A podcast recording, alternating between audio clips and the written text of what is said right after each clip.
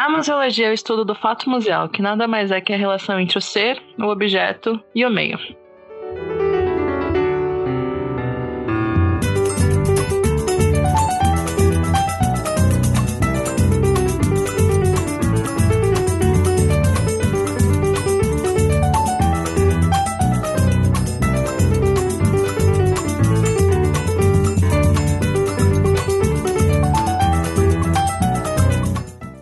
Meu nome é Juliana Gueiras e a gente está aqui com Gustavo Nalva, o Denis Almeida e a nossa convidada de hoje, Marília Bonas. Olá! tá bom, e a gente está aqui com a Marília Bonas. Bonas, por favor, você pode se apresentar um pouco para o pessoal? Tudo bom, gente? Obrigada por me chamarem aqui de volta. Eu sou Marília Bonas, eu sou historiadora, museóloga, venho me especializando, trabalho há quase esse ano, faz 20 anos que eu trabalho na área, eu sou jovem, pero não mútil, passei por todas as áreas de museu, documentação, pesquisa, educativo, cheguei a fazer um estágio na conservação, mas obviamente quase me expulsaram, e venho mais recentemente, nos últimos 10 anos, me especializando na área de gestão de museus, né, sempre nas áreas técnicas, mas também fui diretora executiva, fui diretora do Museu do Café, do Museu da Imigração, fui coordenadora do Memorial da Resistência e muito em breve estarei numa nova aventura e contarei para vocês em primeira mão assim que tiver saído e confirmado. É um pouco isso. Então, notícias. Eu, eu já tenho spoilers. Você tem Não, spoilers, mas ainda, mas ainda não tá, não tá confirmado, mas enfim, isso e é uma das coisas que eu mais amo na vida é dar aula. Então, uma honra imensa também ser professora da ETEC, do curso técnico em museus da ETEC Parque da Juventude. Então, é um pouquinho sobre isso. Perfeita! Gente, eu acho que vocês perceberam que não é o Gustavo que está apresentando hoje, sou eu, Juliana. E aqui no, no Museando a gente fala sobre muitas coisas é, relacionadas ao museu. E o que mais relacionado ao museu que a gente já fala que o próprio meio, não é mesmo? Porque não sei se vocês concordam, mas a sociedade, né? Diz muito sobre o que a gente é e os nossos valores e tudo mais. E para isso, hoje a gente chamou a Marília para falar sobre necropolítica. E a necropolítica uh, relacionada a museus e como a gente trata tudo isso. Perfeito? Perfeito demais. Perfeito. Então.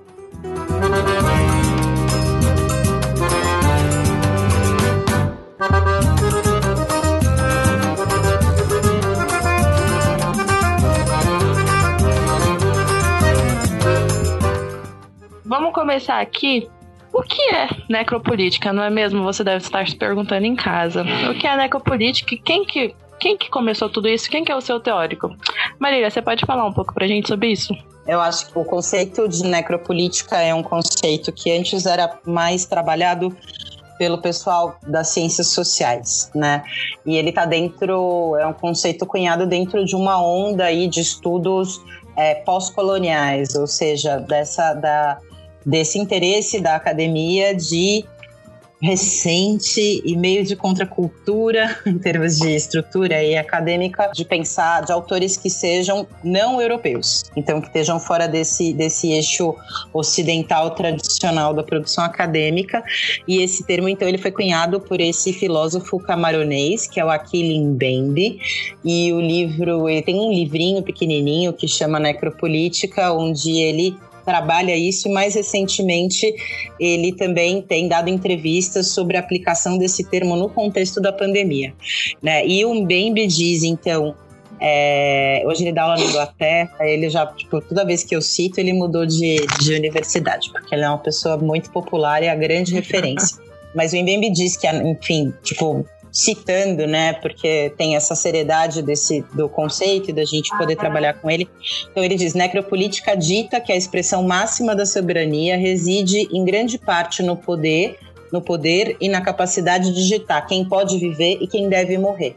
Razão pela qual matar ou viver constituem os limites da soberania, seus atributos, funda né, seus, seus atributos fundamentais. O que, que isso quer dizer? Quer dizer que dentro da estrutura política mundial, da ordem política mundial, é, a necropolítica é, é a política de morte, né? Que a necropolítica é exatamente o poder de falar isso, essa, isso aqui, esse pessoal aqui tudo bem morrer, esse aqui não pode. aí é grave. E isso tudo deriva de uma estrutura do Embembe em termos de discussão, que é uma estrutura que vem a partir do projeto colonial, né? Então, para a gente pensar o projeto colonial, a gente tem que voltar é, para o século XV, para o final do século XV, começo do século XVI, e pensar o que era o mundo no século, na virada do século XV no século XVI, né? Então, o que, que, que conceitos davam lastro para a discussão, principalmente da escravização de milhões de africanos, por exemplo, é, para as grandes colônias ou mesmo para a Europa e tudo mais, né? Então, primeiro, para que você naturalize essa política de morte, para que você adapte né, e que você aceite isso como uma estrutura, enfim, possível na sociedade, como um valor na sociedade, você tem três eixos do projeto colonial que estão vinculados a esse conceito aí da necropolítica. O primeiro eixo é a desumanização. Né? Então, a desumanização você precisa entender o outro como um objeto do qual você pode dispor e que você pode negociar. Então, a desumanização, ela permite escravizar, ela permite matar, ela permite deixar morrer. O outro eixo, depois da desumanização, é a capitalização da natureza. É esse entendimento de que a natureza ela é um bem do homem, bem material do homem, ela é um capital do homem. Né? E essa capitalização da natureza permite o quê? Explorar e comercializar a natureza como se ela fosse infinita, como se não houvesse consequência e como se não houvesse também nenhuma, enfim, um milhão de culturas e um milhão de maneiras de lidar com essa natureza. O terceiro eixo é a militarização das relações humanas. E essa militarização, obviamente, é pela violência, né? Porque a desumanização e a capitalização da natureza são naturalmente já violentos, violentos e você impor isso como uma lógica no mundo, você precisa da força, você precisa da violência. Então você precisa militarizar essas relações humanas para disciplinar a partir desses outros dois conceitos. Então a militarização das relações humanas ela impõe essa violência como forma de manter essas hierarquias e normas criadas por esse projeto colonial, por esse projeto de exploração, né? Então, a necropolítica, ela é um conceito é, cunhado mais recentemente pelo Mbembe, mas ela é um conceito que concentra, enfim, que é um avanço teórico aí no, na discussão do projeto colonial. Ele usa bastante algumas questões que o Foucault fala, né, também.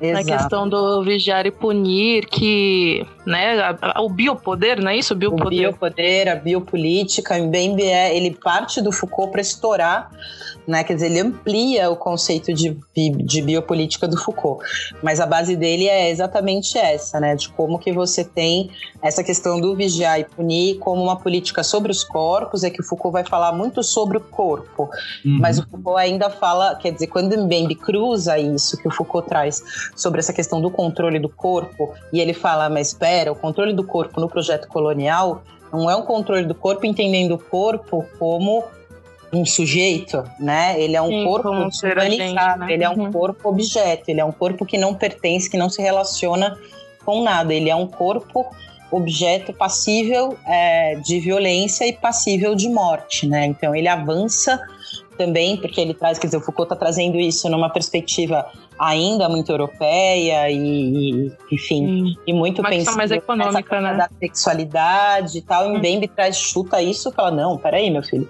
você não está entendendo que é o impacto disso para qualquer para qualquer eixo de colonizada, né? Que você está falando isso de uma posição de colonizador, porque para a gente a questão do corpo, a questão do vigiar, a questão do punir, a questão da bioética, do biopoder é muito, vai muito além do que a disciplina do corpo, do que a sexualidade, né? Vai na questão de, de, de, de exatamente de tipo quem pode viver e quem pode morrer. Então é um passo passo adiante. É que, é que entendi. A questão da morte como um modelo real de gestão, né? Exato. Exato. Perfeito. E, e, falando sobre isso, né? Ah, gente, vocês têm alguma coisa para falar sobre Foucault, Membe? Eu acho que assim, não, se mim... estudar no Parque da Juventude e não ouvir falar do Foucault pelo menos uma vez, você não estudou lá, não. É verdade. Mas não tem como a gente estudar numa escola que era uma, né, um, uma, um presídio sem falar de Foucault, né? Não tem. Não tem. Ali é tudo muito Como literal. uhum. Sem falar sobre corpos e sem falar como esses corpos agem hoje em dia. E falando em hoje em dia, como que a necropolítica se dá hoje? Como que a gente Bom, vê a necropolítica hoje? É engraçado porque eu venho. Engraçado não, né? É trágico. Mas eu venho é, estudando e. Enfim, e, e me aprofundando é, nessa discussão do conceito de necropolítica sei lá, pelo menos há um ano e, e lendo muitas outras coisas é, fora desse do eixo do colonizador, né, e tudo mais. Tem o Boaventura Santos, que é sociólogo português, que é incrível também, que traz várias questões aí vinculadas ao colonialismo e às heranças do colonialismo e tudo mais. E aí, de repente, eu comecei a ver esse conceito de necropolítica na, nas chamadas de do UOL, sabe? Assim, então, de repente, é, o que está acontecendo hoje é tão é um exemplo tão claro é, de necropolítica que, que o conceito fica cada vez mais acessível, né? A pandemia tem uma discussão e é até interessante acompanhar assim na primeira semana dentro de todos os meus privilégios é fundamental falar disso, né? dos privilégios e nunca esquecer, e também, também marcar que é isso. Mbembe é um filósofo negro camaronês, então também não é um lugar aí de apropriação de uma historiadora museóloga branca de um conceito que tem um peso muito maior para quem para quem carrega uma herança aí de violência, mas dentro de todos os meus privilégios na primeira semana de quarentena, eu fiquei um pouco obcecada por ler o que todos os filósofos estavam falando. E aí veio de tudo. Veio, tem o Angamben, que, é, que, que falou um pouco de que a pandemia a pandemia não era tão grave, envelheceu mal, depois ele já repensou e tal. O Zizek, que agora está famoso até porque o ministro da, das Relações Exteriores ontem falou que o Zizek está inventando, eu esqueci, mas é tipo corona, corona, lá, era um trocadilho, assim, muito ruim de, corona, de coronavírus e comunismo. Ah, o Zizek, vi, é, Deus. Tô pagando aí a ideia do, do, que é um vírus comunista, né? Vírus comunista e tal. Então o Zizek falando muito dessa coisa de que ele acha que uma grande onda de solidariedade vem no pós-pandemia. E aí eu tava louca pra ver, gente. Falei, o Indembe tem que falar, o Indembe tem que falar. E aí ele deu uma entrevista entrevista curta que foi replicada em vários lugares, inclusive no UOL. E aí, nessa entrevista curta da pandemia, ele aponta coisas assim, tipo aquelas pessoas que você fala, puta, é gênio mesmo, porque é super conciso e ao mesmo tempo toca em vários lugares que depois eu fiquei fermentando isso é, todo o tempo depois de ler, assim. Mas ele fala, a primeira coisa ele fala, é, bom, se a princípio o vírus é democrático, ou seja, né, pode, você pode ser contaminado pode atingir qualquer pessoa de, cada, de qualquer classe social. É óbvio que o vírus tem um alcance muito maior em quem é mais é, vulnerável, né? Então, é, quem quem está à margem, quem não conta com nenhum sistema aí de saúde, quem tem comorbidades por outras razões. Então ele fala disso. Ele falou: se por um lado o vírus soa mais democrático, obviamente o tratamento e quem recebe tratamento do vírus é uma questão de necropolítica. Quem pode morrer e quem pode viver é, e a definição dos governos sobre a estrutura disso é muito evidente, né? Não vou nem falar do SUS, eu acho que ainda o Brasil tem um sistema público de saúde que foi muito desmantelado, inclusive pelo próprio Mandetta, que saiu recentemente como se fosse um ídolo, é, porque Nossa. tinha um mínimo de bom senso, mas ele era um cara, ele é um uhum. cara ligado aos planos de saúde e era um cara que quando no começo da gestão dele, o que ele fez de corte para o SUS é impressionante. Mas vamos falar dos Estados Unidos, né? Então vamos Sim. falar do nosso do nosso coleguinha laranja. Os Estados Unidos não tem um sistema público laranjão. de saúde, o laranjão. Não tem um sistema público de saúde. O que que, o que que os números indicam nos Estados Unidos? Que a maior parte, muito mais que a metade das vítimas fatais do Covid nos Estados Unidos são negros. E são periféricos de áreas urbanas é, de grandes cidades. Então, isso é necropolítica. Então, por que é essa estatística?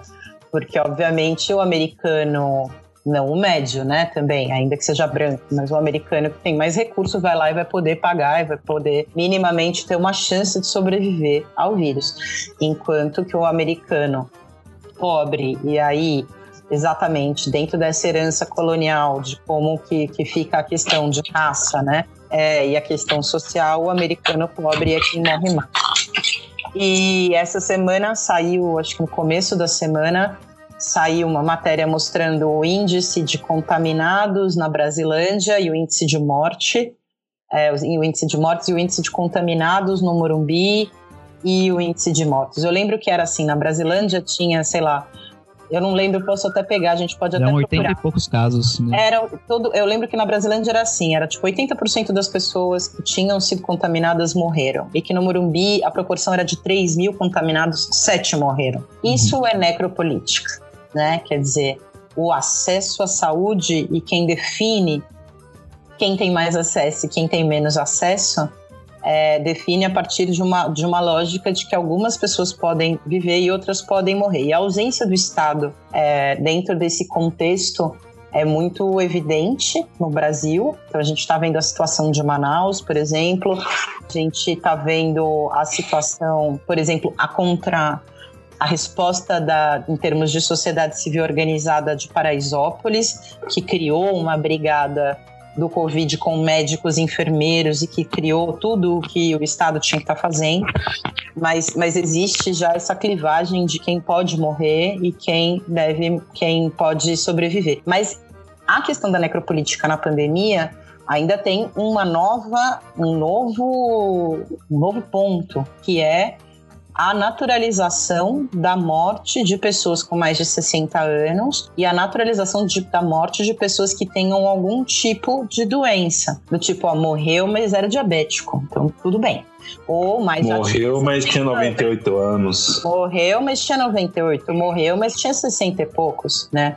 Então, o ageísmo essa definição, essa naturalização da morte das pessoas que têm mais de 60 anos como, como uma, uma consequência e uma lógica absurda do mercado, né? Então já não é útil, tudo bem morrer, né? Pode morrer. Na, na desumanização pode morrer, na militarização das relações humanas pode morrer, na capitalização, aí no, na produção de capital pode morrer. Né? Então a necropolítica e o sistema colonial estão absolutamente vinculados a essa ideia do porquê tudo bem morrer. Então a pessoa tem uma deficiência, ah, entendeu? Você já morreu porque tinha uma deficiência. Ah, a pessoa é diabética, morreu. A pessoa é obesa, ah, morreu porque é obesa. Morreu porque tinha mais de 60. Tudo bem, é só uma gripezinha, só vão morrer os mais velhos, né? E a força disso, né? A força, Sim. a política sem necropolítica sem o menor pudor. O menor. Sim. E a gente vê muito isso também nessa questão de, tipo, que estão abrindo shopping agora. Tem uma galera, Sim, tipo, a, a economia. Porque é o, próprio, é o Foucault todinho, né? É, o neoliberalismo, é a economia se sobressaindo a, a, essa questão da, tipo, das pessoas. As pessoas. É, é aquela charge, né? Ah, desculpa, tio, assim, mais velho. Você morreu, mas foi pela economia, tá ligado? E, e a gente vê isso, vê isso muito nesse, nessa dinâmica de necropolítica, porque ela tá intrinsecamente ligada também à questão econômica neoliberal do país mesmo, né? Tipo, Exato. do mundo, assim. Então, eu, eu vejo, é, vejo muito é esse isso. Falso, esse falso paradigma, né? Do tipo, ou a, ou a saúde ou a economia. Quer dizer, gente, vamos combinar que tudo isso é uma convenção e que tudo isso são acordos e que acordos são refeitos, né? Então, aí você vê, sei lá, a estatização na Itália, depois de uma onda de privatizações, a reestatização de empresas que iam quebrar. Ou você vê, né, quer dizer, leitos privados da, da de saúde privada na Alemanha recebendo refugiado e imigrante. Então, que são grandes potências capitalistas e que numa situação dessa fala, pera lá, pera lá, eu sou capitalista, mas vamos rever o acordo. Vamos rever aqui ah, tem, né? Um beijo aí pros anarcocapitalistas. Meu Deus. A impressão que eu tenho, sei lá, é, sabe, é, é como se a gente estivesse em casa cozinhando, fazendo um, um jantar, um almoço, tivesse chovendo muito lá fora e de repente começasse a inundação que quem já viveu sabe muito bem que ela vem aos poucos, não é do nada a água tá no teu pescoço. Exato. Ela entra lá, tá no chão, ela vai chegar no teu tornozelo, vai subir pelo teu joelho, vai estar na tua cintura. E assim, tem pessoas que elas estão se comportando como se a preocupação durante a inundação chegar na tua casa é de acabar o jantar. Como se a realidade não tivesse se impondo naquele momento. Eu vejo muito dessa política é, sendo disseminada justamente por esse campo da economia mesmo, né? Liberais, empresários, defensor de é, fã de empresário, né? Hoje em dia o brasileiro criou ah, impressionante, isso. né? Não, hoje em dia tem fã empresário, político, né, cara? É. Fandom de política. Não, fandom de política tem desde o Vargas, ou até antes. É verdade, Não. é verdade. Aí tá tudo bem, mas ah, eu sou fã do dono do Madeiro, eu sou fã do, do, do dono da WhatsApp. Do velho da, o velho da van é o principal ídolo, ele é tipo o Michael Jackson desse rolê todo. Urubu Nossa. Não, não fala mal do Abutre. Pô, pro, pro velhinho sair de pijama verde com asas pra bater no adolescente, ele tem que ter motivação. Não fala é assim dele. Tema, Vou retirar. Exato. Desculpa aí. É, pô, não fala mal do Michael Keaton, o melhor Batman. Mas então, é, você vê esses fãs de empresário e esses próprios empresários que sabem que tem uma, um fandom né, por trás deles, justificando esse tipo de coisa. Ah, a gente no Brasil não pode parar por causa de 5 mil mortos. Exato. A pessoa não parou 5 segundos e ouviu o que ela mesma disse. Então, você sabe ah. que, que é uma coisa até, enfim, é meio uma derivação, mas não é, né? Ontem, porque é a gente que que trabalha com isso, enfim, museologia social, eu ainda com essa coisa da discussão toda, tem muito, muito do que está acontecendo. Acho que tem uma necessidade da gente falar com pessoas de muitas áreas, né? E aí eu procurei o Centro de Estudos do Luto da PUC, para trocar uma ideia, para entender isso, né, do processo do luto e tal. E aí eu tava, a gente tava, enfim, eu e a professora incrível, aliás, deixa eu pegar o nome completo dela para mandar um beijo, né? mas a gente teve uma longa conversa sobre essa coisa do medo da morte, né? Que assim, se dentro desse contexto ainda, né, linkando com a necropolítica, então se você, obviamente, no Brasil, racista, estruturalmente racista, se você é negro, a percepção da morte e a aleatoriedade de você vítima em função do Estado é muito maior. Se você é trans, isso também, quer dizer, você é do grupo alvo da necropolítica. Se você é indígena, você é do grupo alvo da necropolítica. Mas a classe média brasileira, classe média aí que vai da classe média mais empobrecida até a classe média indígena, e uma boa parte da população que não é nem classe média, mas se entende como empreendedor, e a gente sabe que, que tem muito isso no Brasil, né? Essa construção do do, do anticomunismo desde o, desde o Vargas, desde antes do Vargas, né? É, ela é fundamental para desmontar o conceito de campesino, né? De camponês, o trabalhador, enfim. A gente sabe que tem toda uma contaminação aí por, essa, por esse vocabulário, esse glossário liberal, mas de repente a ameaça da morte chega e muita gente que se sentia protegida é, altera radicalmente a tua relação. Então, por exemplo, uma parte dessa violência de falar são só 6 mil mortos é uma parte de você se excluir desses 6 mil mortos, né?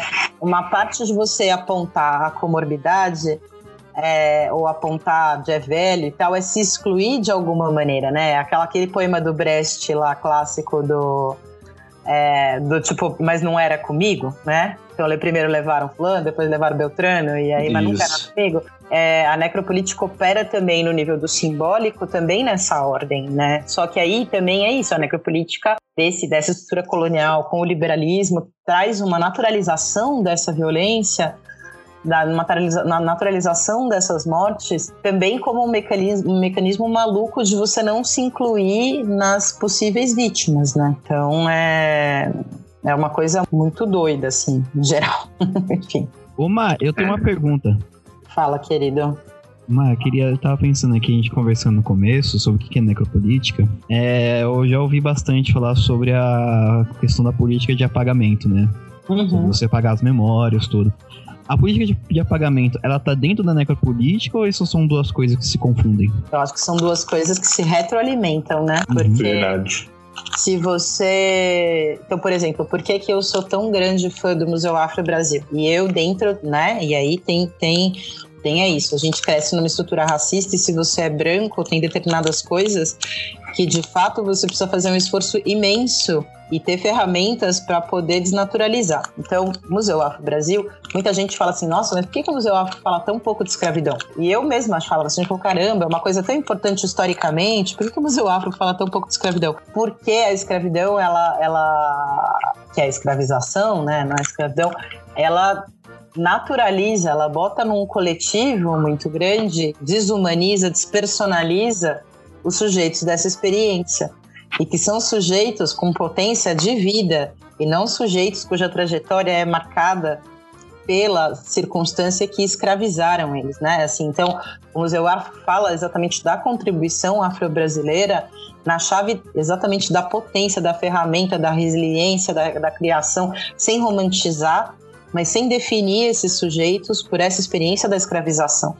Então, o lembrar alguém que foi vítima ou lembrar alguém com nome e sobrenome dessa violência é romper esse ciclo de invisibilidade que retroalimenta a necropolítica, que, né, que é esse eixo da desumanização aí do projeto colonial.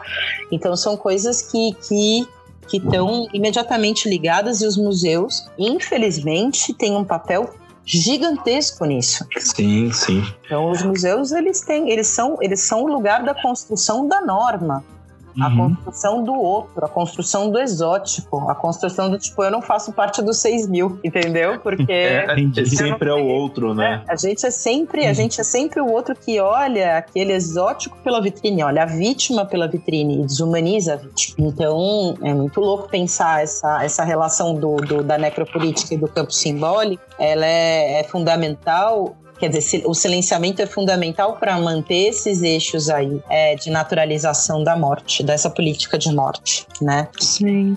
Uhum. E para além dos museus também, essa necropolítica ela age de formas, tipo, na sociedade inúmeras, assim, a produção de cadáveres não identificados no Brasil é uma coisa massiva. Esse apagamento, tipo, tátil, assim, você consegue ver acontecendo. A gente é trabalha com memória, né? A gente trabalha com histórias, mas a gente consegue ver IML sucateado ou coisas do tipo que, assim, Cara, é o. É, é, você consegue ver acontecendo real, assim, é uma coisa. Não, e aí a gente pode até, assim, durar uma coisa muito básica, muito, assim, muito básica, mas muito básica no sentido de que a gente viveu muito isso, né? Que é a representação das comunidades indígenas na escola e tudo, né? Eu não tive história indígena na Dia faculdade. do Índio. Eu não tive, gente, eu não tive nada, nem de história indígena, nem de história uhum. africana na faculdade. Eu fiz história, fiz especialização, fiz mestrado, ninguém. É isso que eu tava falando, assim, do tipo, eu tive que construir o caminho por isso e tenho maior respeito, porque também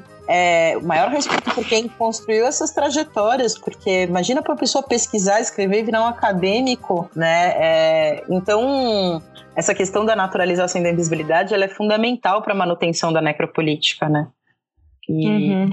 e aí é louco isso na pandemia, porque a pandemia ela atinge também outros, outras faixas sociais. Mas aí tem um risco um risco também de, de, de, acho que tem uma questão do luto, né? E até um beijo para minha professora, agora virou minha professora querida, é do da que é o grupo núcleo que chama psicoterapia para pessoas em situação de luto, Lelu, a professora doutora Maria Helena Pereira Franco, que está, enfim, me guiando e, enfim, com quem eu tenho conversado sobre sobre o os museus e esse processo do luto no Covid, mas tem um risco também dessa coisa de como o Covid, primeiro, é uma pandemia, segundo, para além da pandemia. Não, só de que essa questão do. Acho que tem um risco é, da, dos profissionais de memória nesse momento, não um risco, mas um alerta que é como o Covid, primeiro, é uma pandemia, segundo, é uma pandemia que atinge várias faixas sociais, é, de que e essa é uma preocupação óbvia da, da,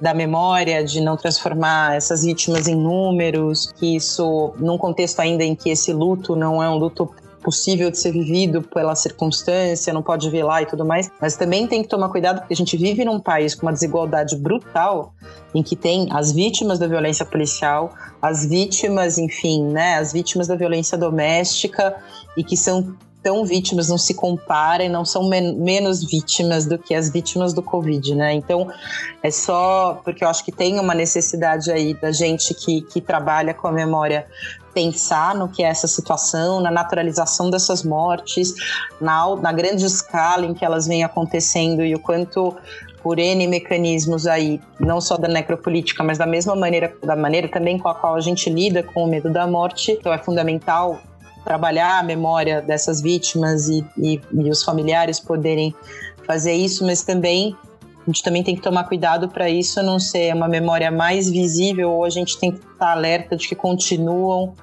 né, as violências de Estado diretas e a violência direta, né, a violência do vírus também continua, né? Enfim, então, só uma extensão a isso, uma coisa que que vem me ocorrendo na visibilidade dessa coisa. Né? E a gente consegue, a gente tem sempre que realmente ter essa questão de os episódios e um, como que a gente vai tratar esse assunto, esse assunto da necropolítica em cada um. E dentro dos museus também, assim, como que você acha que a gente consegue ver esse, esse, esse contexto, essa dinâmica uh, em museus que falam sobre episódios marcantes de lutas políticas, como por exemplo o Memorial da, da Resistência, né?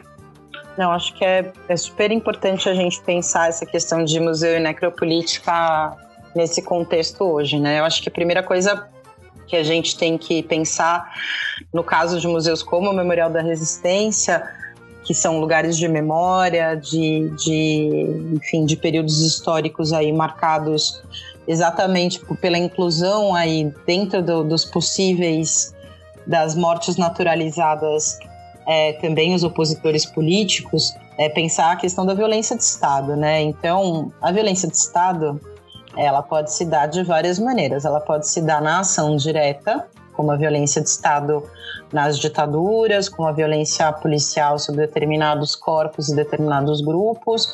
Ela pode se dar é, de forma na ausência do Estado, como a questão das comunidades indígenas, como a questão das comunidades quilombola, como a questão, enfim, da diminuição de recursos aí de assistência social ou de programas sociais para o Brasil inteiro né? Então ela é tipo, o Estado tira, ou o Estado não está, ou o Estado tira o seu papel ali de garantia mínima de direitos, né, do, dos cidadãos, ou é, no caso específico aí da pandemia, exatamente, enfim, um pouco nessa coisa da ausência do Estado, mas é, é de você não ter uma estrutura de saúde pública que dê conta aí de garantir é, a saúde dos seus cidadãos, a proteção dos seus cidadãos, enfim, e a alimentação e a sobrevivência desses cidadãos, né? Então tem essa questão aí das políticas de assistência nesse contexto também, né? Então eu acredito que os museus que trabalham com a memória, que é isso, os museus podem trabalhar com muitos tipos de coleções, com muitos tipos de, a partir de muitos enquadramentos, né? Da história, da memória, então podem ser de muitos de muitos tipos, os museus e, e esses tipos hoje não são mais tão fixos e tão rígidos, mas os museus que têm a memória como base, é, esses museus vão ter que pensar um pouco a partir do seu conceito gerador, do seu recorte patrimonial, que é que, o que é a questão da pandemia. E todos os museus podem pensar isso, né? Independente, radicalmente, assim, independente de, da tipologia. Então, por exemplo, o Museu da Imigração pode muito bem pensar na questão é, de como, como é, o Covid atinge a população de refugiados, ou pensar na discussão das fronteiras. Quer dizer, fechar a fronteira é algo pro, pro vírus, se o vírus existisse que nem uma pessoa, ele ia dar uma risadinha, né? Então, o Museu Afro pode falar muito, muito bem dessa coisa de quem são os mais atingidos é, pelo Covid no contexto urbano e de como também a resistência, o histórico de resistência e em especial a força da resistência negra hoje e da juventude negra hoje tem articulado ações de proteção e de cuidado para as próprias comunidades.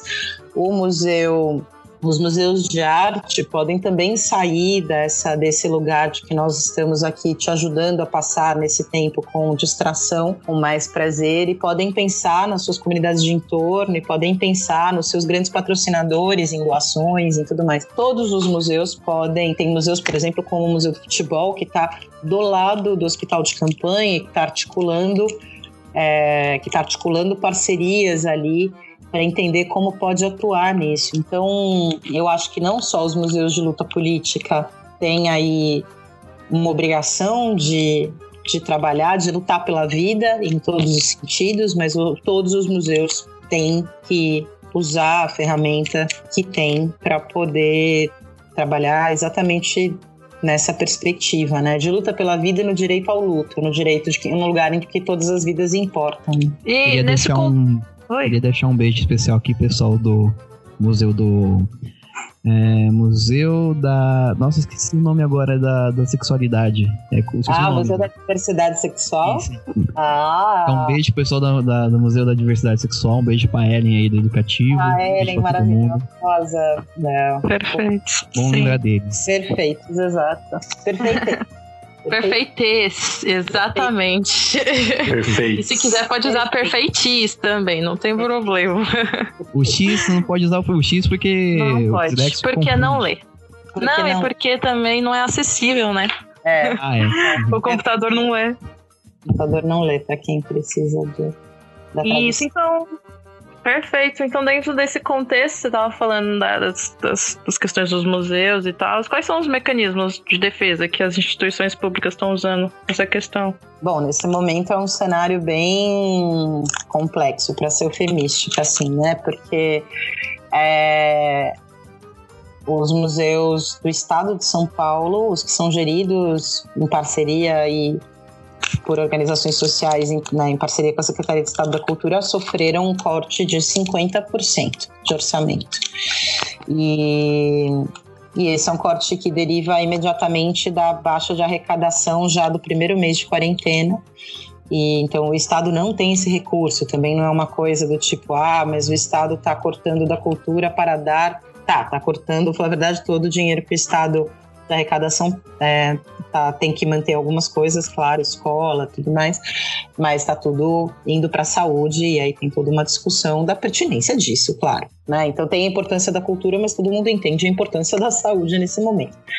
Então, em termos de política pública do governo do Estado de São Paulo, tem algumas, é, tem esse primeiro cenário e, e uma série de tentativas que variam de museu para museu para amenizar a onda, o que não significa que ela não vai, não está vindo com uma força imensa. Museus que já demitiram uma boa parte das suas equipes, museus que estão trabalhando com a redução total, de, enfim, redução de salários e suspensão temporária de contratos que ainda peguem ajuda do governo é, de complementação. Então, é um cenário em termos de política pública, é um cenário intenso. Tem um projeto de lei é uma discussão de projeto de lei sendo discutido para a área da cultura agora, na, na Assembleia Legislativa, e que, que a gente está acompanhando, que é, enfim, um pouco de garantia, garantir algumas questões, principalmente para os que não são seletistas e que é uma boa parte, com essa tendência à terceirização, é uma boa parte dos profissionais aí da cadeia, né? É, dos museus. Estou falando dos museus, mas isso tem um impacto brutal sobre toda a área da cultura, óbvio.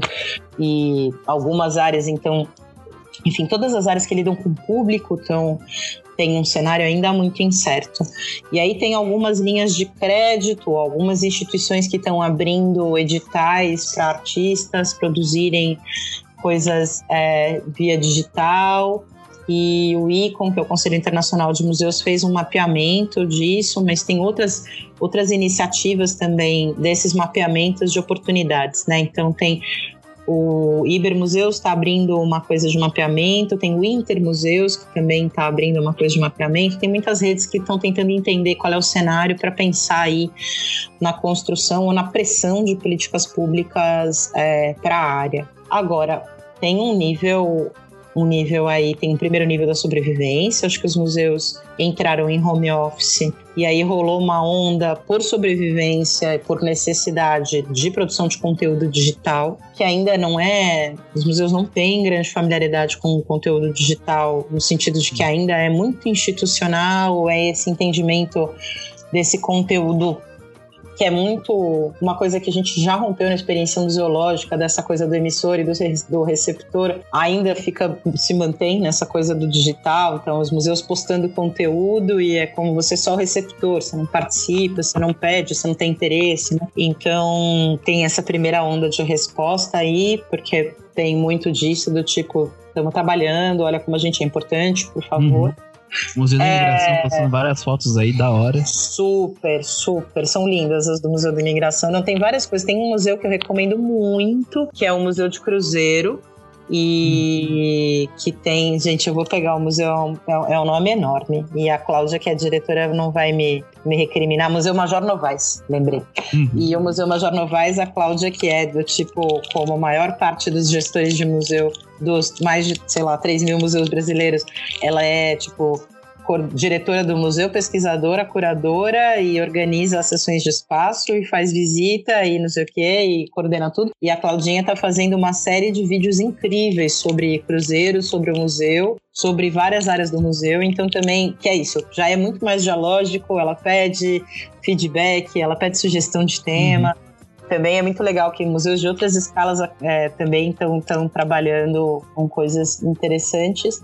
Mas, claro, tem uma cacofonia, né? Tem muita gente fazendo um monte de coisa e você, uma certa altura você já não vê de tanta coisa. Agora, tem Sim. uma coisa que é os museus se comprometerem com o que está acontecendo. Os museus têm que se comprometer com as ferramentas que eles têm. E aí isso cabe cabe também aos profissionais pensarem o que eles podem fazer.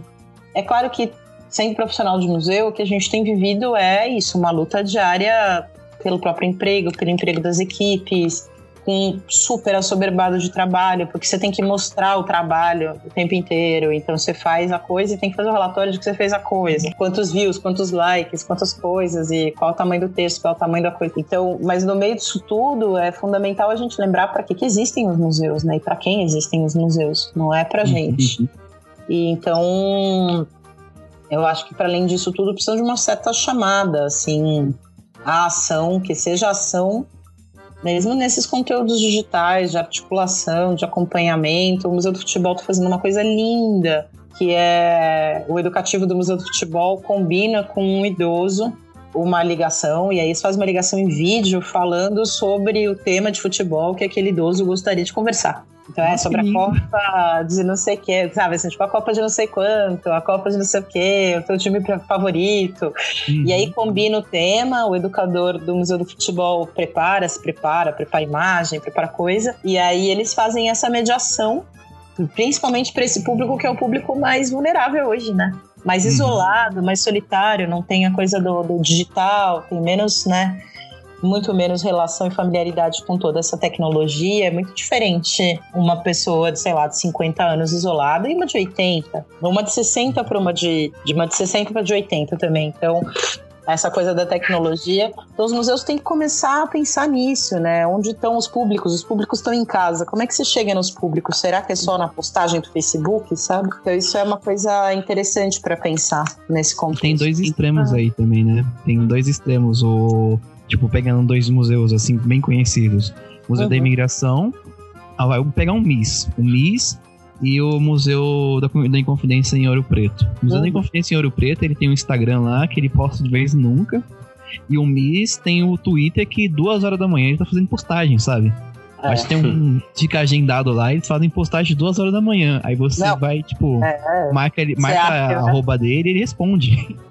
Não, porque Ai. tem isso, tipo, e tem, mas tem essas estruturas, né? Porque eu acho que é isso. A gente a gente tem uma tendência, e isso é uma coisa que eu sempre me preocupo também, porque ter, por ter trabalhado em instituições grandes, né? Quer dizer, elas são de médio porte, consideradas de médio porte, porque tem as de grande porte, mas elas já são. A de médio porte, a distância entre o médio porte e o pequeno porte é muito grande. E aí a coisa que para mim é o maior privilégio, assim, profissional, em termos de realidade, foi ter trabalhado por três, quatro anos nas oficinas culturais do estado e eu conheci, sei lá, 70% do estado de São Paulo. E como eu continuava dando aula no técnico, dava aula no técnico ainda, e tem, sempre tinha essa coisa de museu, ainda que eu trabalhasse nas oficinas culturais com várias linguagens, eu sempre puxava e sempre fazia parceria com os museus locais, né? A realidade é muito, muito distinta. E, e o entendimento das ferramentas e a comunicação, às vezes, é uma comunicação que rola ali com o vizinho, né? Não é uma conexão, tipo, o MIS não tem vizinha. assim. É, não e tem aí, mesmo. É. Isso, mesmo não tem vizinho, né? E aí o museu lá, o museu tem confidência também, coitado, também não tem muito vizinho, não. Mas são museus, e tem muito também na, na estrutura pública dos museus do Ibirã, tem muitos funcionários que são muito mais velhos. Então eles têm, são funcionários que estão são já da, da faixa de risco e que estão afastados e que não têm familiaridade também com as ferramentas, né? Então também essa coisa de que ai, os museus estão todos digitais hoje, pô, meu, sinto muito. Para mim é muito diferente ver uma foto da praia em que eu queria estar tá e tá na praia. Há limites para essa coisa do digital. Acho que a gente precisa ser bem do tipo, isso não substitui a experiência do museu, né? Inclusive, a longo, a longo prazo, Marília, você acha que a experiência das pessoas com o museu vai mudar por causa da pandemia? Vai mudar radicalmente. Eu acho que a médio prazo vai mudar vai mudar radicalmente e depois desse médio prazo é uma construção a partir de um ponto que a gente conhece pouco, né? Eu acho que a primeira, a primeira assim, os primeiros museus que estão reabrindo na Alemanha e mesmo os museus como o Museu Nacional de Xangai, né, Museu Nacional da China em Xangai, eles são que são museus turísticos, né? Assim, tipo, os museus de Berlim e os museus da, da Praça de Museus de Berlim. São os primeiros museus onde a gente está conseguindo ter alguma informação de como é essa reabertura. E é uma reabertura que, para nossa experiência, é uma reabertura que vai mudar muito. Por quê? Primeiro que não pode ter mais de 50 pessoas no espaço, né? Então, pensa grupos de escola, isso já muda. Os grupos não podem ser no, no, espaço. Vamos pensar assim, visitante espontâneo não pode ter mais de 50. Os visitantes espontâneos têm que respeitar o distanciamento social de um pirarucu, um peixe amazônico entre uma pessoa e outra. Então, isso já muda a experiência também de você ir para o museu com alguém e tal. É... Como é que a pessoa vai ver a Mona Lisa? Grupos de. Exato, exato. Grupos de turista não existe, né? Quer dizer, tipo, você tem outra lógica. Visitas guiadas não tem. É, ou tem com distanciamento social, que é outra experiência. E toda a parte, além disso, só podem entrar os visitantes de máscara. Então tem que pensar, se a gente trouxer isso para o nosso cenário, tem uma série de questões que eu já avanço, mas tem que então não podem entrar, não podem ter mais de 50 pessoas no mesmo espaço. Tem que respeitar a distância social, grupos no máximo de 10 respeitando a distância social. Então, essa é a base desses museus por enquanto. E os museus que recebiam, tipo, 5, 6 mil pessoas por dia estão recebendo no máximo mil com essas questões. São museus que são de grande porte, que tem muito espaço. Aí eles podem receber mais gente, porque tem que garantir tudo isso. Bom, pensa isso no nosso cenário. Quem tem máscara? É máscara. Então já começa aí, você já tem uma clivagem de classe, pá, quem tem máscara? Segundo, com as demissões que vão se concentrar nas áreas de atendimento, e com as restrições por muito tempo, as gestões vão demorar a recontratar educadores e pessoas de atendimento. Vai precisar de menos gente, em tese, porque não vai receber grupo. Não vai poder receber grupo, certo? E aí, toda essa expertise acumulada na relação com as comunidades, na relação com as escolas, os públicos de vulnerabilidade, tudo isso se perde ou se fragiliza brutalmente. Só não se perde se a gestão for muito forte nessa área. Senão a gestão vai falar, cara, eu tenho que manter o núcleo duro aqui, porque senão vão fechar essa bagaça. Então tem que manter isso aqui, porque é caro manter isso aqui, só manter, só vamos manter. Depois a gente vê o público, depois a gente pensa no público. Os patrocinadores, eles patrocinam projetos que têm o quê? Indicadores de que natureza? Quantitativos. Com a quebra de paradigma da quantidade em museu, o que é esse indicador qualitativo da experiência? Qual é o risco disso virar uma experiência elitista? Porque aí, de repente, para 10 pessoas VIP senhoras de cabelo azul, o banco X pode pagar. Agora, para aquele, para o território, para o entorno, para os públicos de vulnerabilidade, você não vai ter recurso para fazer isso. Vai ter recurso na área do público, né? Então, isso tem um impacto muito, muito grande no que a gente vai viver, talvez até 2022, talvez até encontrarem uma vacina. Então, vai ser uma coisa muito louca, os museus vão ter que defender o seu núcleo duro. E, ao mesmo tempo, nesse núcleo duro, como não pode, a relação com o público muda radicalmente, o que está contemplado nisso? Né? Serão, vão ser as comunidades, vão ser os públicos, vão ser as escolas, com essa uhum. dificuldade toda já das escolas remotamente, virtual. Então, são questões muito urgentes, assim. Sim, já existe, né? Essa quebra, já existe essa diferença hoje. E bom, com essa mudança de dinâmica, vamos ver eu, eu gosto de ser otimista por motivos de eu trabalho com educativo. então, eu tô tentando ao máximo. Não, mas por isso que eu acho que a única resposta estratégica mesmo, não só a resposta social, a resposta estratégica dos museus nesse momento para mostrarem isso é atuarem com o tema. É mostrarem a sua capacidade de lidar com o tema e ajudar a sociedade a lidar com o tema. Ou lidar com as pessoas em isolamento, ou lidar com as crianças que não conseguem ter, enfim, que estão tendo aula virtual sabendo que isso exclui uma porrada de criança, uma proporção absurda de crianças que não têm computador e internet em casa. Então, ou os museus olham eles e se comprometem isso, ou eles têm, correm o risco de voltar a ser um depósito de coleções. Que tem ali o seu curador sentado, trabalhando na sua pesquisa hermética, entendeu? Para compartilhar com meia dúzia, porque quem fazia a transposição das curadorias para os públicos sempre foram os educativos. E são os Sim. educativos que estão na linha de fogo agora. É, eu tô Isso. voltando pra Bahia já com, com essa. Com, eu tô muito mais munida de, de realmente, assim, meu, vai ser mais difícil agora. Porque justamente por esse fator, todos esses fatores que você me disse, mas também eu tô muito mais munida de eu preciso fazer algo sobre, sabe? E dentro disso, alguém mais quer falar alguma coisa, Dani? Ah, eu tô ouvindo isso tudo, né? Eu, eu, é assim, eu, eu senti na pele muito isso do museu que por não trabalhar um educativo desde sempre, ele se tornou uma torre de marfim onde meia dúzia de pessoas acreditam resguardar a memória de um lugar, de um povo, e a maior parte das pessoas ao, ao redor elas são ignoradas e ignoram o espaço do museu, né? Foi um caso que aconteceu quando eu estava lá. É, eu fui trabalhar num casarão colonial, que ia ser a sede, é a sede do museu hoje, né? né? O museu já reabriu em parte e ele tem o térreo e o primeiro andar como lugares de exposição e estava sendo restaurado pelo IFAM, né? O Bruno agora deve estar tá chorando ao ouvir a palavra restauro. Acertou, miserável! o que acontece? Eu tinha um, um porão embaixo e, e eu falei: o que, que tem embaixo? Ah, é um porão onde se guardava mantimentos. Ah, deixa eu ir lá ver como é que é esse espaço, né? Quem sabe a gente possa dar um melhor uso para ele, né? Tem alguma coisa lá? Não, não tem nada, só tem tralha da obra.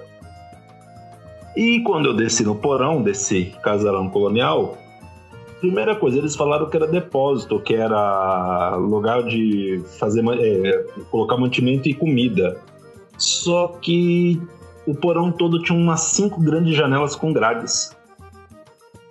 Eu falei, não faz sentido guardar grão de milho, mandioca com essas grades aqui. Qualquer rato entra. Aí eu entrei, olhei, tá, olhei daqui, olhei dali. O rapaz do IFAM junto comigo, a diretora, a presidente do Instituto Histórico do meu lado. Eu olho assim para onde é o chão do térreo, né? Acima da minha cabeça, um pouco acima da minha cabeça, eu tenho 1,86m. Eu vejo aquele tronco de carnaúba, é carnaúba não, de, de jacarandá gigante. Nossa cheio de buracos atravessando. Eu olhei para ele e na hora, eu, eu, arrepio de lembrar agora. Nossa. Eu falei, gente, isso aqui não era um depósito, isso aqui não era. Uau. Isso aqui era uma senzala. Ah, porque uma senzala? Falei, o rato vai entrar pelo buraco. Você acha que aquela madeira ali é pra fazer o quê? Pra matar o rato? Nossa. Era aqui que os negros dormiam os negros que construíram esse sobrado e trabalhavam nele todo dia. Não. Eu Você vê essa questão, né? Uhum. Não, e, aí, e nessa hora eu vou lá e lembro que, assim, 90% da população da cidade é afrodescendente. E nunca vai entrar naquele museu. E você sabe o, o que me machucou, o que me doeu mais? Foi ver a reação tanto do rapaz, que é o representante do IFAM na cidade, quanto da presidente do Instituto de ah, tá. Fechou a porta. Nossa. E não se falou mais no assunto. Sim. É um episódio Sim. claro de apagamento, né? De memória. Apagamento. Exato. Por que de apagamento? Porque quando eu era criança e ia para lá, no, no, feriado, no feriado da, na semana da criança, a gente ia até o museu. é, visitar, não tinha essa discussão. E na cidade, como todas as ao redor, a, aquele estereótipo do, do dispensável daquele que é tido como vagabundo, aquele que é tido como marginal, aquele que tem que ser colocado de canto, aquele que não sabe trabalhar, que não tem serventia para a comunidade, é justamente o afrodescendente. Sim, e, e aí já é... vem a questão da necropolítica, né? É uma... Então, aí eu, eu lembrei da Marília falando que essas questões se retroalimentam, na hora voltou isso para mim. É, porque é o apagamento falar, não, você naturaliza. Não, e que é muito. Que é isso que eu tava falando da coisa da chave do afro, né? Por que, que o, afro, o Museu Afro-Brasileiro é tão. É, tem uma potência muito grande, assim. Eu lembro que eu levei o diretor do Museu da Escravidão de Liverpool lá, e que o cara ficou absolutamente transtornado, porque tudo que ele tinha visto de museu que falava, que abordava de alguma maneira a escravidão, era sempre numa chave do coletivo, numa chave do desumano, numa chave do Sim. desumanizado, assim, vamos lamentar, desumanizar, né, tipo a desumanização, mas muito genérico, assim, e o Afro fala, não, a gente até vai falar, vai ter uma, uma sala central que a gente vai falar disso, que vai ter ali e tal, mas vocês não estão entendendo, isso aqui são pessoas que produziram essa riqueza toda, que produzem, pessoas, sujeitos, né, isso é um, um assumir uma, uma posição de uma força, né, muito absurda. Sim, a gente tem todo dia que usar nosso, nosso local de fala, nossa posição como museólogos mesmo, assim, como agentes culturais, para trazer esse tipo de, né, de questionamento, esse tipo de pensamento para as pessoas, porque senão vai girar sempre em torno desse apagamento, dessa dinâmica de necropolítica e é tudo isso, certo? E, e, é assim, toda essa questão que na região em que eu nasci, é, essa questão da escravidão, ela é muito apagada. Uma outra coisa que eu lembrei ao longo disso, não sei se vocês conhecem a Ilha Grande, ali no litoral de Angra. Conheço, conheço. Bom, é, né? Isso, os presídios. E eu lembro quando, 2000, 2007, 2008, eu fui lá com a Liliane e o lugar é maravilhoso, tudo. E a gente fez a trilha, né, que o Graciliano Ramos uhum. teve que percorrer a pé é. também para chegar até o presídio. E do, ao redor do presídio tinha a vila dos funcionários dele. Uhum. E as casas estão sendo abandonadas aos poucos. O, quando os, os antigos funcionários eles se aposentam e morrem, a família não herda mais a casa. E eles têm que sair dali e nem se demora, nem faz a demolição da casa. Ela simplesmente fica largada lá pro tempo dar um jeito naquilo. Uhum. Né? Porque aquele lugar, que foi um lugar né, de repressão, de opressão, né, ele é importantíssimo para a história do Brasil, aquele presídio. Né? Não foi só o Graciliano Ramos que ficou ali, né? Sim, a, não, intentona, né? comuni a é. intentona comunista foi mandada para lá, os principais líderes, antes de ir para outros presídios. Foi ali que nasceu o Comando Vermelho, né? Da integração dos, dos marginalizados do Rio de Janeiro junto com as lideranças do movimento de oposição à ditadura, à luta armada. E aquele lugar foi sendo apagado aos poucos, né? Chega o Brizola, manda demolir os pavilhões. É, Mais tarde sim. chegam e transformam a parte é, da frente num campus de oceanografia. Uhum. Descaracteriza-se tudo. Nas comunidades da ilha ao redor, não se fala mais do presídio. Se não, fala mas às vezes, né, que tem. É muito louco isso. É, se fala lá dos piratas do século XVI é. Mas não se fala da história recente daquele lugar. É, a gente vê vários episódios disso acontecendo por todo, né, por todo o nosso contexto inteiro é isso, é apagamento e é construção de memória, mas a gente tem que saber também que ações a gente pode tomar, tipo, que ações combativas a gente pode praticar, assim, hoje, para quebrar isso tudo, assim, vocês têm alguma questão, vocês conseguem uh, formular algum tipo de ação que a gente pode construir para acabar é. com isso, assim. E ainda mais em tempo de pandemia, né?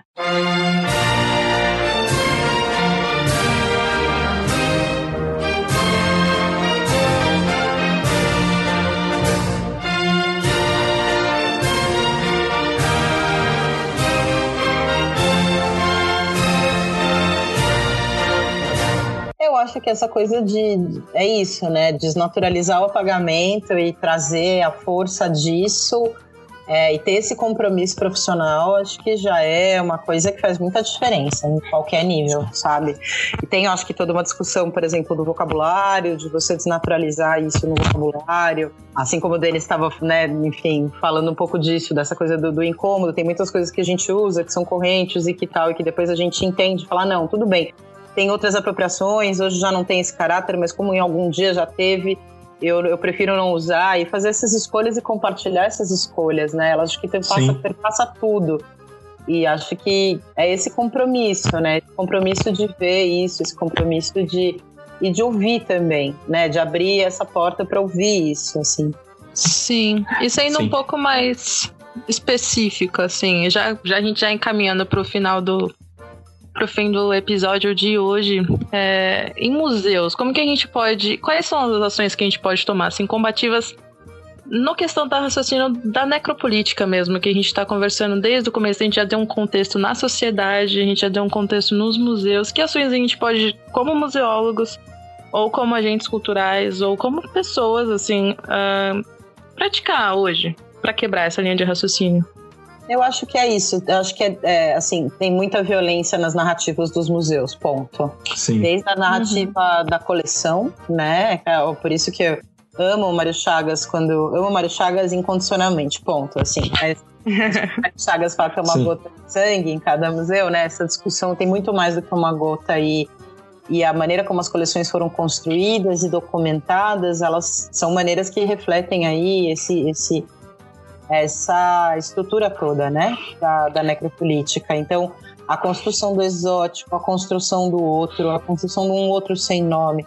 Então, você tem um objeto que você não sabe quem doou e falar, infelizmente a gente não sabe o nome de quem doou, porque é uma pessoa como eu, como você, que nasceu, cresceu, morreu, amou, viveu e tal. Então, acho que sempre trazer essa coisa do, do sujeito por trás do objeto e desse sujeito invisível ou invisibilizado já é um exercício cotidiano nas narrativas de museus de vários tipos, né? Eu acho que isso é um, um, um primeiro passo, né? Porque parece parece pouco, mas quando se você pegar qualquer museu histórico, né? Isso é tão complexo, são tão tantas camadas de invisibilidade, tantas camadas de silêncio e falar desse silêncio, né, desses silêncios que estão presentes ali. Tá vendo que aqui a gente não tem nada disso? Né? Tá vendo que aqui nessa nossa coleção a gente só tem histórias dos fundadores dos museus, mas e quem trabalhou com eles? Quem construiu essa casa? Quem eram essas pessoas que estavam aí escravizadas nessa senzala que construiu esse casarão? Quer dizer, você nomear tem uma força nomear essa ausência tem uma força, né? Tem uma potência. Não, é, é lindo isso, porque eu, se o Bruno fala tanto do legofismo cultural dele, né? Eu é. sempre vou falar do pianismo cultural, né? Sempre. Porque, é, eu sempre lembro do que o piano fez lá no Museu Paulista, né? Que ele pegou aquela coleção do Toné, que né, era a era, exaltação tipo é. exaltação máxima da memória institucional paulista. E, então, ele... e até uma invenção de uma memória, né? Ele, ele cria né, uma memória, né? É, ele, não, e assim, é, o, o, Toné é impressionante até hoje o que ele fez, né? Não, gente, você pode xingar. Toné, você tem que. Eu, eu sou dessas também. Meu, meu mestrado é sobre o Museu Paulista, sobre um objeto que o Toné reinventou uma vida para ele que é uma então, pia. Então é, é isso, é o poder que ele tem da narrativa é, mostra o quanto os objetos não têm imanência, assim. Quantos Exato. Objetos... E assim, o, o Toné, o que eu falo, eu quero ser um décimo do que ele foi nessa questão de, de poder, né? É. que ele imbuiu na, no, no, objeto museal. E chega o piano, e ao invés dele tentar simplesmente destruir ou esconder aquilo, ele historicizou aquilo, ele é. musealizou é. aquilo. E isso ainda foi mais impressionante para mim. Né? Eu acho que os museus, como um todo, eles têm o dever de seguir o piano e não serem mais templos de memória, né? E se transformarem uhum. em laboratórios. E fazer a gente se incomodar né? Falar, poxa, que Brasil é esse que se construiu no final do século XIX Exato. e foi naturalizado? Será que é isso mesmo? Poxa, esse casarão aqui colonial mineiro, nossa, que lindo e tal. Mas quem construiu isso? Já pensou fazer uma exposição que acabasse naquela senzala lá embaixo e falar, então, viu aquela maravilha que estava lá em cima? Quem construiu dormir aqui? Exato. Entendeu? Não negar, mas abraçar essas fraturas que construíram a nossa história e a nossa memória. Eu acho que isso a gente pode fazer. Se a gente fizer isso e deixar de praticar esse apagamento sistemático que a gente tem de populações inteiras que estão aqui e estiveram aqui, eu acho que a gente dá um primeiro passinho para combater a necropolítica dentro da instituição do museu. Eu acho também. Eu acho fundamental isso. Assumir, entender o anacronismo, o papel do museu, o que era a instituição e lutar para que ela consiga ser esse laboratório, né? Porque sim, sim. O apagamento também das escolhas do passado também te dão é, um, é uma forma autoritária também de você trazer uma narrativa tua que também vai envelhecer. Então, essa coisa de você mostrar as fraturas e não tentar rebocar e falar, não, agora é radicalmente diferente, mas você problematizar essas escolhas é, é fundamental, né? E as Sim. perguntas, e perguntas, né? Sim, eu, eu gosto de sair do museu com mais perguntas do que respostas. É, é. Eu gosto é, é. disso. Eu, eu Aí funcionou. Exatamente. Eu gosto de sair. Ou, assim, tão esbravejante que eu não paro de falar, mas ainda mais quando eu saio de lá calado, pensando, meu, eu tenho que pensar sobre o que eu vi aqui. É bem isso. É bem, bem, por aí. Porque é um sinal de que eu ouvi, né? né? Se eu saio só elogiando, se eu saio maravilhado daquilo, assim, eu fui tapeado. Eu sinto isso. Depois que passa o frenesi, olha, me tapearam se eu saio, nossa, que maravilha, olha que isso. Eu vi, eu entrei numa cápsula do tempo, eu voltei na, pro passado. Eu voltei pro tempo do rei tal. Ah, para? Não, eu quero saber onde que tá a controvérsia, onde tá a fratura. Cadê os esqueletos atrás do armário? Cadê a sujeira debaixo do tapete? Eu acho que o museu, é, para ele ser relevante hoje, ele tem que mostrar isso. Ele tem que mostrar quais foram as fraturas que fizeram a gente estar aqui hoje. Tamo junto. É isso, em tempos de pandemia, essa, esse questionamento também tem que ser, ser sempre, né? A gente tem que constantemente questionar isso. Porque o que, que, vai sair disso, né? A nossa, a, que memória a gente vai, vai guardar de tudo isso? A memória de quem? É, a questão do luto que a própria Marília falou. Eu acho que inclusive é pauta para outros outros podcasts, o museu pós-pandemia, a memória de luto mesmo que vai que vai residir nesse, né, nesse período que a gente tá. Mas é isso, a gente falou bastante da necropolítica num todo agora, em tempos de pandemia também. E vamos encaminhar já para Vamos ao Museu?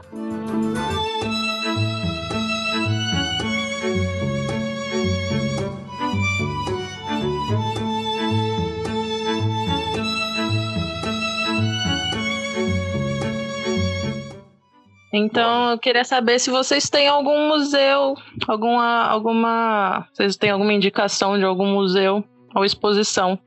Porque ir não, né? Que a gente possa visitar virtualmente agora, ou que algum, algum tipo de experiência cultural que vocês acharam legal nesses últimos tempos. Olha, eu deixo a minha recomendação, então, dessa coisa de, de acompanhar virtualmente o museu, para o Museu Major Novaes de Cruzeiro, para enfim, para as lives que, para os vídeos que a Cláudia está postando. É, ela é super acessível, ela responde, ela interage, ela é incrível e mostra também é isso, a potência de um museu menor, é, a potência de uma pessoa de verdade assim engajada e engajada com a própria comunidade, com o próprio acervo nessa à frente de uma instituição, porque como tem muita essa fantasia dos museus grandes, eu sou muito fã dos museus pequenos que resolvem muito melhor muitas coisas.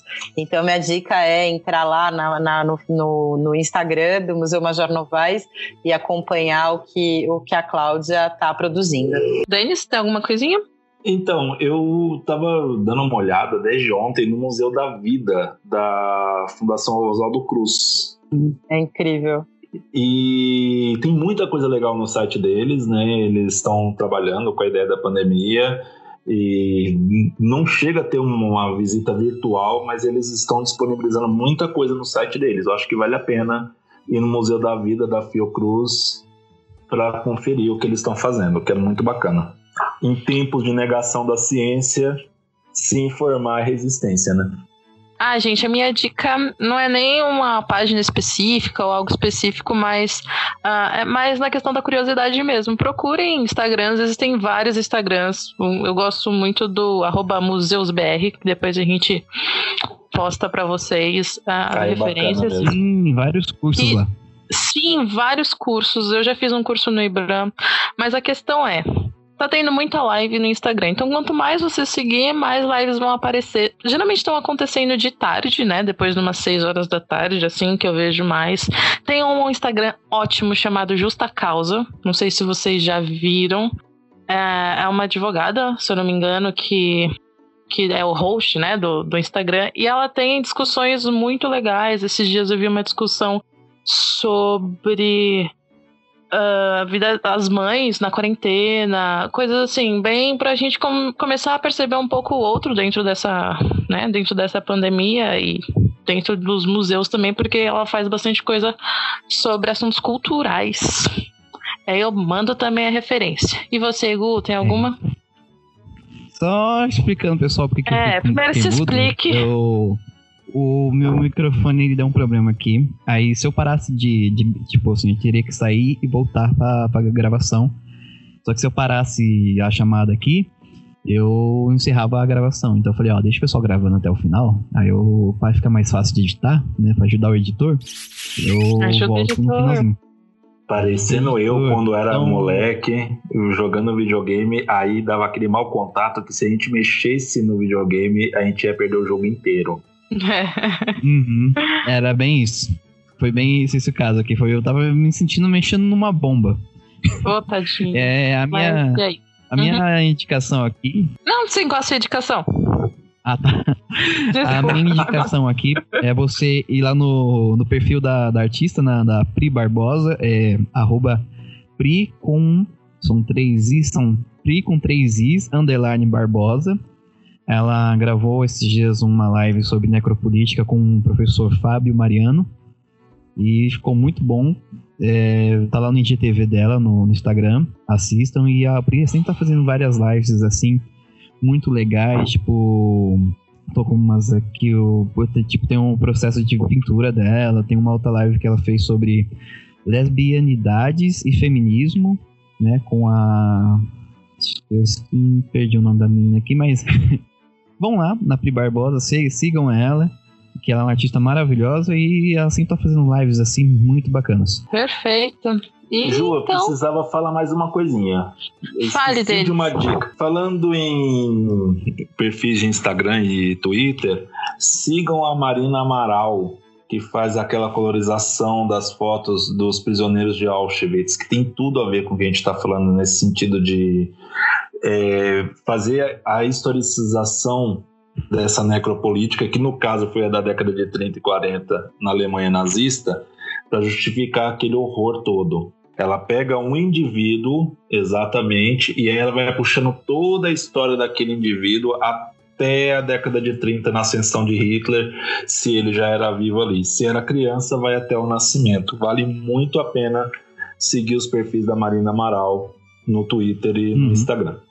Legal, várias é, referências maneiras, pessoal, pra gente se manter um pouco mais ocupado nessa quarentena, mas tá tudo bem se você não estiver, tá? Lembre-se disso. Uhum. e agora, é, se, isso, permita-se não fazer nada, tá tudo bem, tá?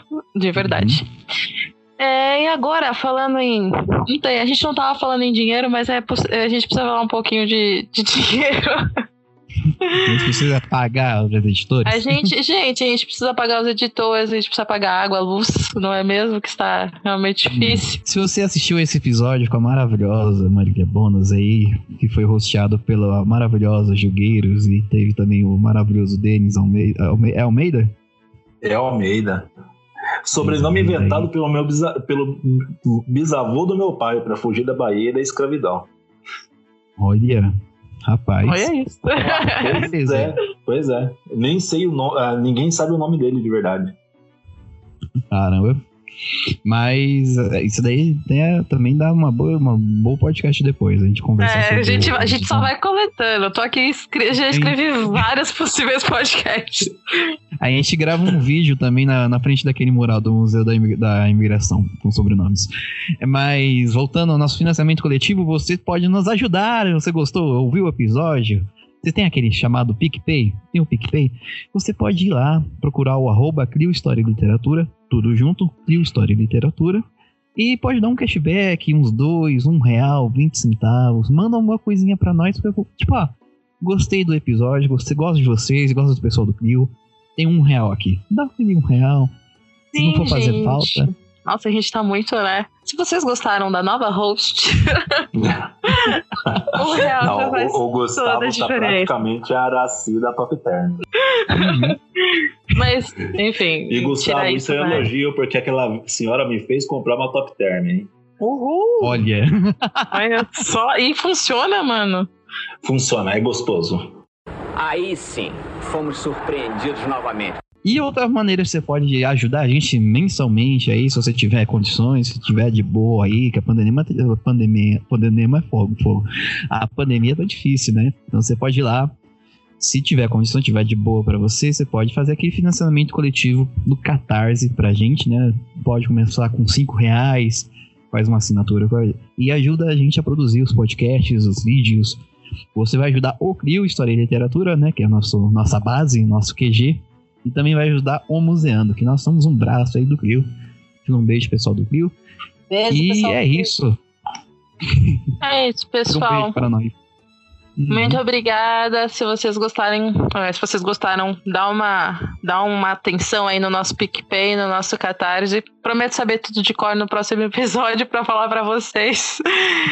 e a gente quer agradecer muito, muito, muito a Marília Bonas por estar nessa nesse dia aqui, nesta noite, falando um pouco sobre uma coisa que é tão importante, não é mesmo? Obrigada, Marília. Muito Imagina, obrigado. gente, É sempre um prazer. E a gente espera você em outros podcasts que eu já consegui anotar vários aqui, várias assuntos. É, vamos criar conteúdo, galera. É nóis, é nóis. Isso aí. Obrigada, gente. Obrigada, Certo? queridos. Beijinho. Beijos. Beijo, gente. Tchau, tchau. Beijo, tchau, tchau.